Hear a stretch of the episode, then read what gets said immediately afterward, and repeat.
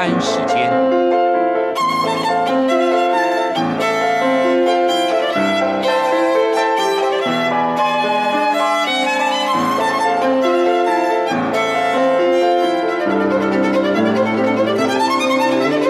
由天安门学生运动领袖王丹主讲。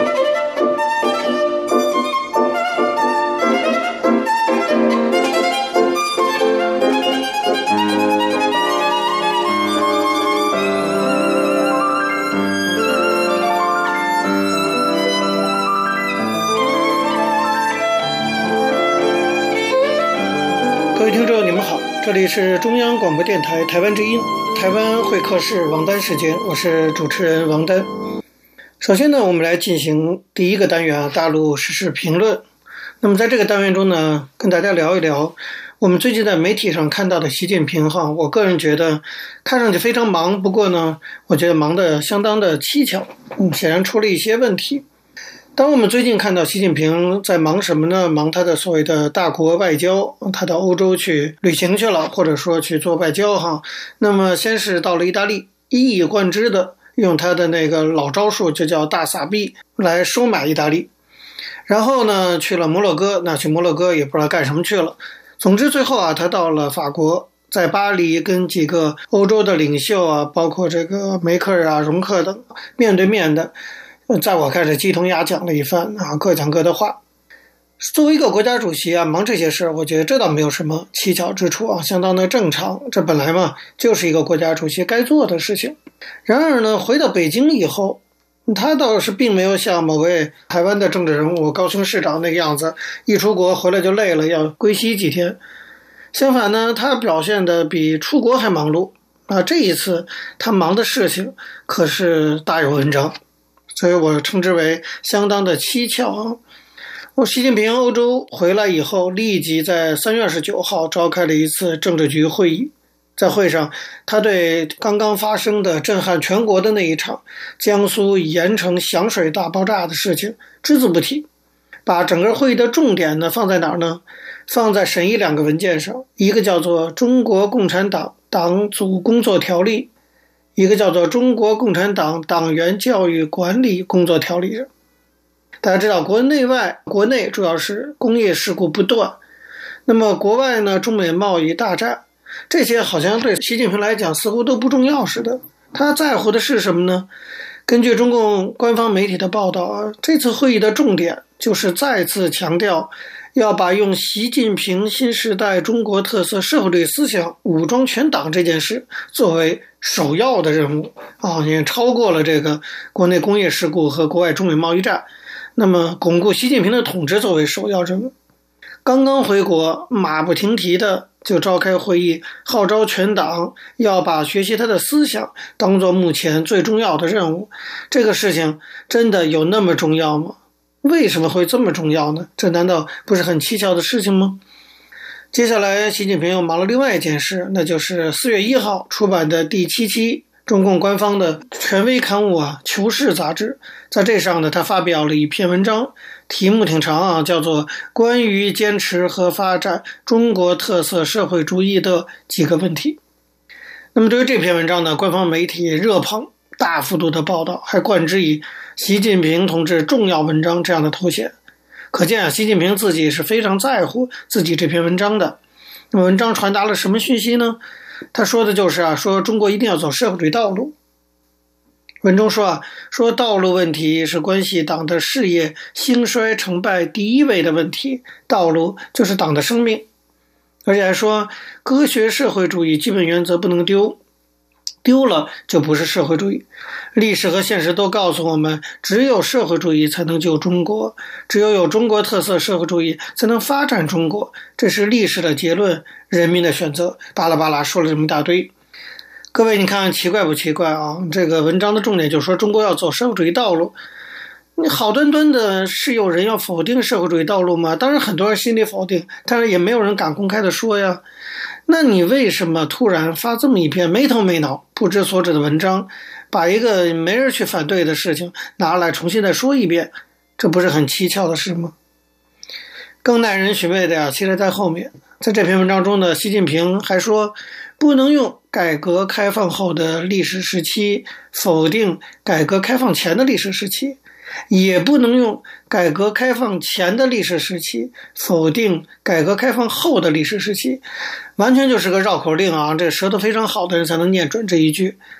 可是这句话真的是令人觉得非常的蹊跷，因为密切观察这几年中国政治的，你都会觉得这话听起来非常耳熟。因为这句话早在六年前，很久了，六年以前，当习近平二零一二年刚刚掌握权力的时候，他就讲过这句话，一个字儿不差。当时呢，还引起舆论的一片哗然，外界议论纷纷。那个时候开始，大家开始觉得不对劲了，觉得习近平是不是要去重新肯定文革呀等等。但是在这以后六七年以来啊，再没听过习近平讲过类似的话了，因为这个话争议性非常大。现在突然新写了一篇文章，然后一字不差的把旧的这句话再说一遍，这个明眼人都知道，显然有什么特别的用意，要不然六年前说过的话，你再重复它干什么？对不对？那到底是什么用意呢？出了什么情况呢？这看起来也是相当蹊跷的情况。总之啊，我觉得习近平最近他的表现有点不太寻常。他在访问意大利的时候，有备而来的说了一句令人费解的话，叫做“我将无我，不负人民”。我觉得这话说的也蹊跷的很，有点跟禅宗打谜语的样子似的。什么叫“我将无我”呀？一般来讲，“我将无我”，那意思大概就是他夸奖自己，自己表扬自己，就说自己大公无私。按理说应该是这个意思。可是我在网络上看到有眼尖心亮的人。提出质问，问的非常好，说为什么我将无我？将大家知道，这这是个未来式，就是以后的事。那为什么我将无我，而不是说我无我？为什么不是现在就无我呢？要等到以后再无我呢？当然，我们都知道，习近平这个人文化水平不高，初中文化，这已经是公开的秘密了啊。但是我们也知道，他的很多稿子恐怕也不是他本人写的，都是他的一些文胆写的，那些文化水平恐怕不低。所以这句话其实听起来说的相当的高深莫测。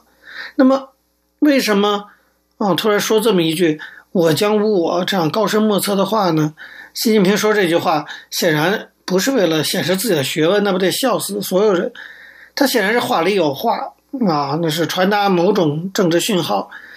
那他到底要说什么？他到底怎么了？非得说这么一句“我将无我”这样的哈高深莫测的话，这也是我觉得非常有蹊跷的问题。其实我们都知道，中国现在面临很多非常紧迫的治理问题啊，这个国家要怎么去去维持啊？经济现在在下滑，那么跟美国的贸易战打得不亦乐乎的，社会上各种的事故不断啊，社会稳定也有待维持，这么多的事情千头万绪。你看，习近平似乎好像没有太在意，他忙的，他在意的就是党的领导，或者说就是他个人对党的领导，他个人的这种领袖地位，他很在意。然后呢，他在意的是中国一定要走社会主义道路，这种意识形态上的坚持，他很在意。然后他很在意，说了一句非常莫名其妙的话，叫“我将无我”。这些事情真的是云山雾罩啊，你想不出来他到底在干什么，就我觉得非常的奇怪。那么最近我们也看到这个李克强到欧洲去，关于中国经济问题的表态啊，似乎就跟中共中央现有的定调大相不同啊，他直接就说，呃，向欧洲国家保证说要以后就是不会强迫外国企业强行的转转让技术。而且保保证说回去以后会考虑这个减少的国有企业补贴，这两条我们过去在专栏节目中就讲过，实际上是中国经济成长的生命线。那么你现在李克强要动生命线了，这真的是习近平的意思吗？种种迹象加在一起，我觉得恐怕是有些事情发生。好，各位听众，因为时间关系呢，讲到这里我们休息一下，马上回来进行下一个单元。我曾经问个不休。你何时跟我走？可你却总是笑我一无所有。我要给你我的追求，还有我的自由。可你却总是笑我一无所。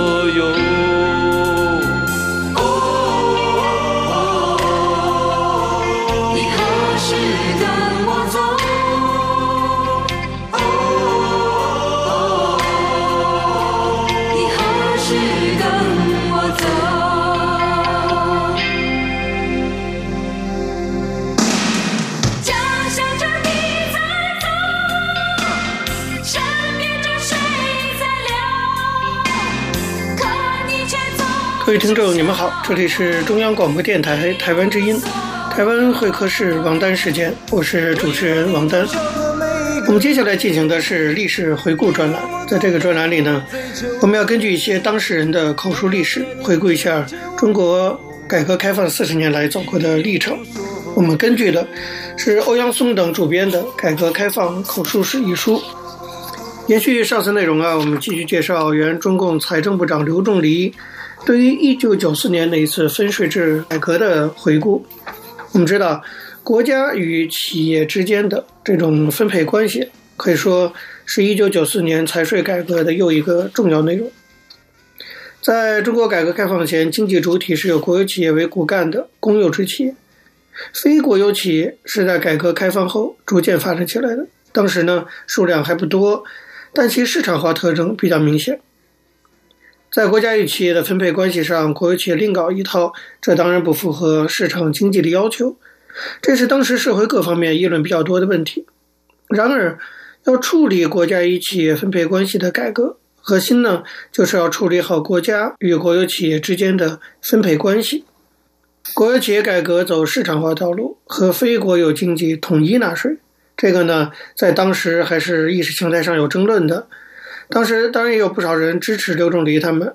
刘仲藜说，他记得当时担任中国人民银行行长助理的吴晓玲，这个吴晓玲以后当了副行长，他在一起开会的时候就赞成财政部的意见，认为应该统一征税，公平竞争。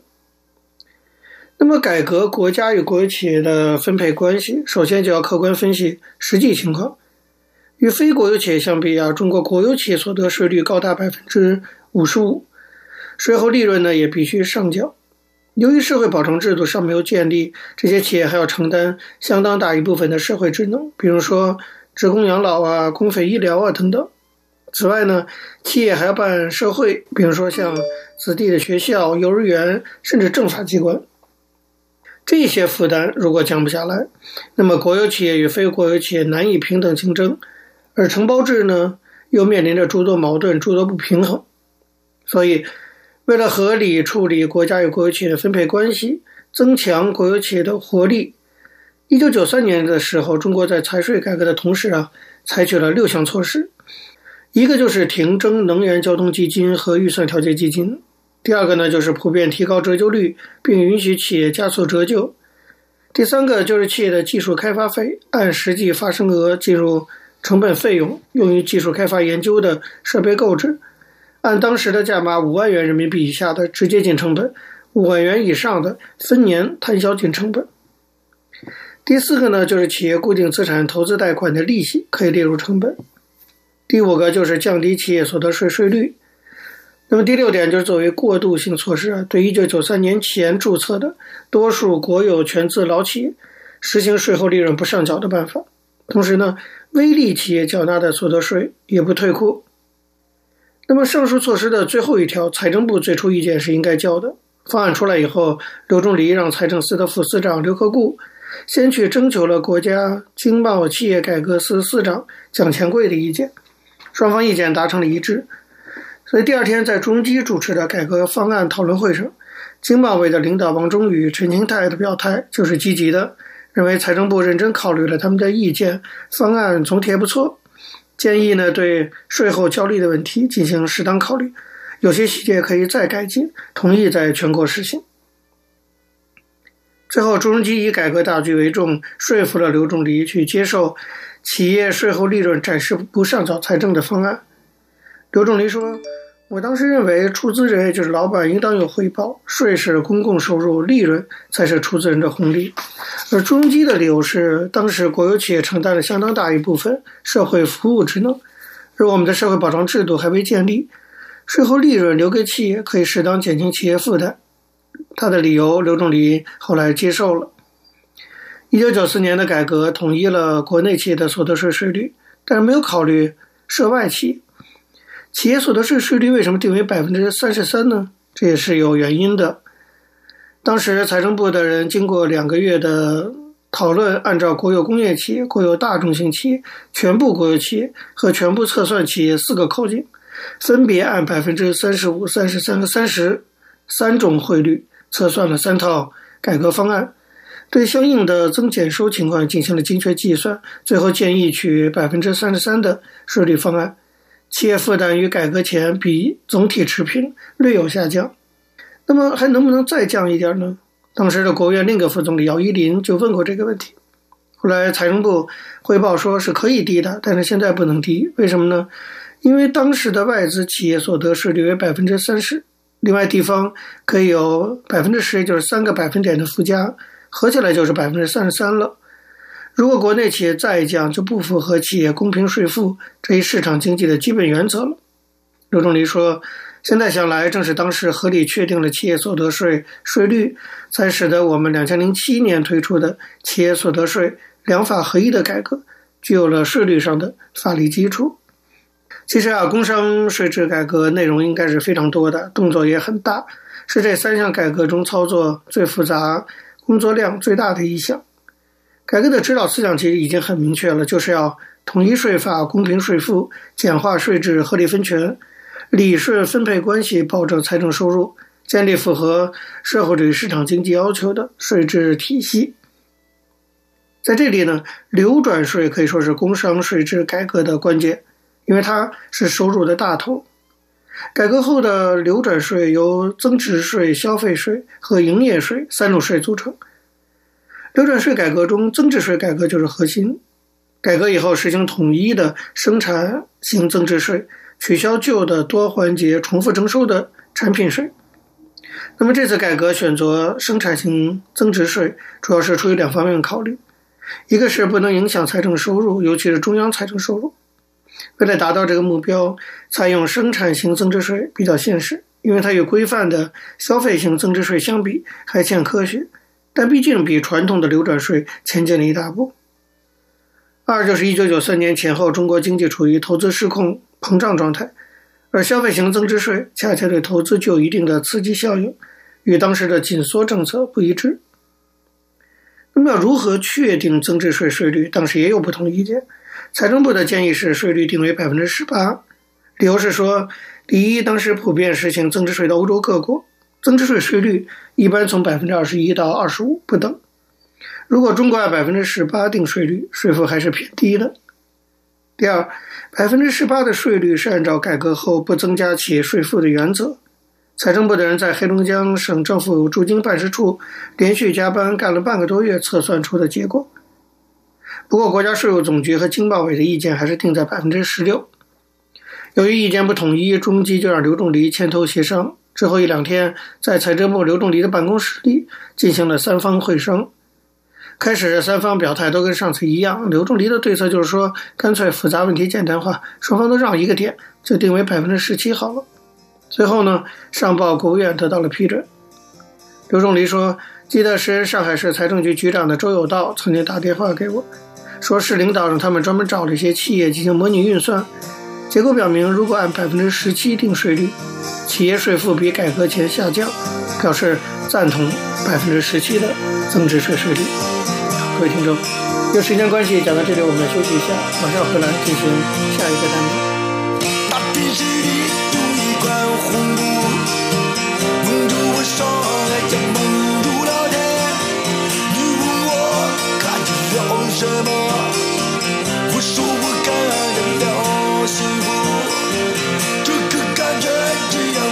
舒服。让你疯掉我没地儿住，你问我还有去何方？我说要上你的。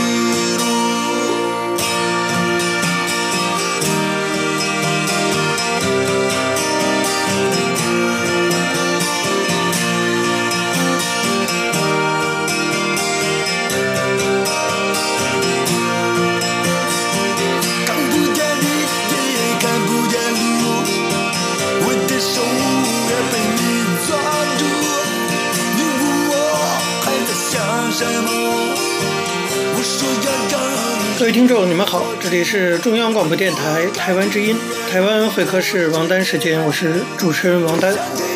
在今天的台湾经验专栏中呢，我们要继续向大家介绍台湾公民社会发展中非常重要的一个部分，那就是社区大学。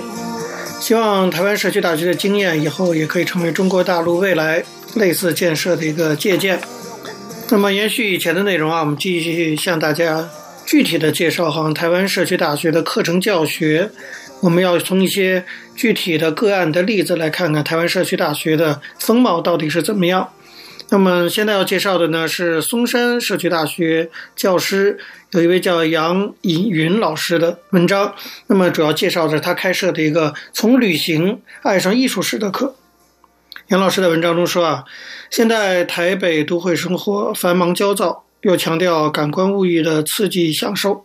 所以我们会不自觉地忘记最单纯的快乐，留点时间给自己，暂时不去顾虑外界的牵绊，思考自己真正喜爱什么，享受与自己独享片刻的宁静。这种全神贯注，他说，近期在我的生命关照，就如同欣赏在美术馆的蒙娜丽莎，在歌剧院聆听朵兰朵公主，抽离关乎自身喜怒哀乐的现实，暂时忘却俗世的烦扰，进入一个时光隧道。来到艺术殿堂，做一场美丽又愉悦的好梦。杨老师说，社区大学的课程呢，多半都能一圆市民的美梦。无论是热情如火的弗朗明戈舞者，千娇百媚的肚皮舞娘，或是身手矫健的调酒好手，多才多艺的导演制片，社大都有相当大的潜力培育出各种人才。但最重要的是，这些课程的选修为学员真心喜爱。并非如传统的学术教育被迫必修，所以开设从旅行爱上艺术史这个系列课程的过程中，在他的课上修课的学员多半喜欢旅行。由于网络没有国界，所以旅行的定义他认为必须扩大解释。那么一种是身体力行的旅行，身体与心灵皆与空间互动对话；另一种呢，就是纯粹的心灵之旅。那么，限于时间和金钱，透过视觉上的移动与专注，拓展出心灵神游之旅，就是杨老师开这门课的目的。他认为，文艺复兴对绘画的观察，犹如自一扇窗看出去，看到人间的桃花源。从旅行爱上艺术史这门课，初衷也是这样，希望带给学员广阔的世界万象、多元的国际视野，进而对各国的艺术文化层面有深度的了解。激发学员无限的想象力与创造力，因了解而爱上，因爱上而变成生命中的一部分。所以课程中的规划中也安排旅游外语的练习，学员也因为喜欢法国艺术，想要到法国去自助旅行，甚至在社大选修法文素描，画下在旅途中的悸动、记忆行脚的美好回忆。杨老师回忆说啊。在他的课程开设过程中，最令他动容的是学员们分享他们学习过程中的点滴。他举例说，有位在社会局工作的学员，平时处理家暴或者贫苦家庭的案例不计其数。他就说，选修这门课程纯粹呢，只是为了转换心情，下班多亲近美好事物，明天才有力量分担他人的痛苦。又或者许多家庭主妇啊，为自己与家庭找一个呼吸的出口；或是异国的朋友为陪伴雇主上课来聆听这样的课程。所以这里呢，就像是一个精神食粮的补给站，每个学员都或多或少会找到自己喜欢的，他称之为精神维他命。那么杨老师说，为子孙后代留下些什么，往往是东方人辛劳一辈子的目的。这种人生观既伟大，但又消极。人类生存的意义呢，并不只是讲究流芳百世，还有自我经营与自我肯定。所以在十七世纪的西方静物画中啊，画面上常描绘沙漏，提醒生命如昙花一现，死亡随时都会降临，应该好好珍惜生命。时间对于西方人来说，是既是要工作，也是要享乐。寻找生命的意义呢，就是今生的课题。所以，一般父母从小就会鼓励孩子出去旅行。见多识广以后呢，孩子们就会选择他们所喜爱的事物去学习。这种潜移默化的自然教育，也训练出他们主动思考、独立自主的性格。而东方人呀，对土地有一种特殊的情怀，就像对母亲的依恋一般，无法分离。流浪对他们来说是一种苦难。其实对吉普赛人来讲，流浪他们的天性；外人解读，流浪就是他们的宿命。或许是因为他们无法以国家秩序规范吉普赛人爱好自由的心性吧。每个人的心灵中总有那么一丝的欲望，想要摆脱目前的生活枷锁，买张机票出国去做一场美梦。所以他在社大开课，开这个从旅行爱上艺术史系列课程。那么唯一不变的呢，就是说有五成到九成的学员是继续选修的。凡是出了作业的班级，一般来讲都不利于下一期的招生状考。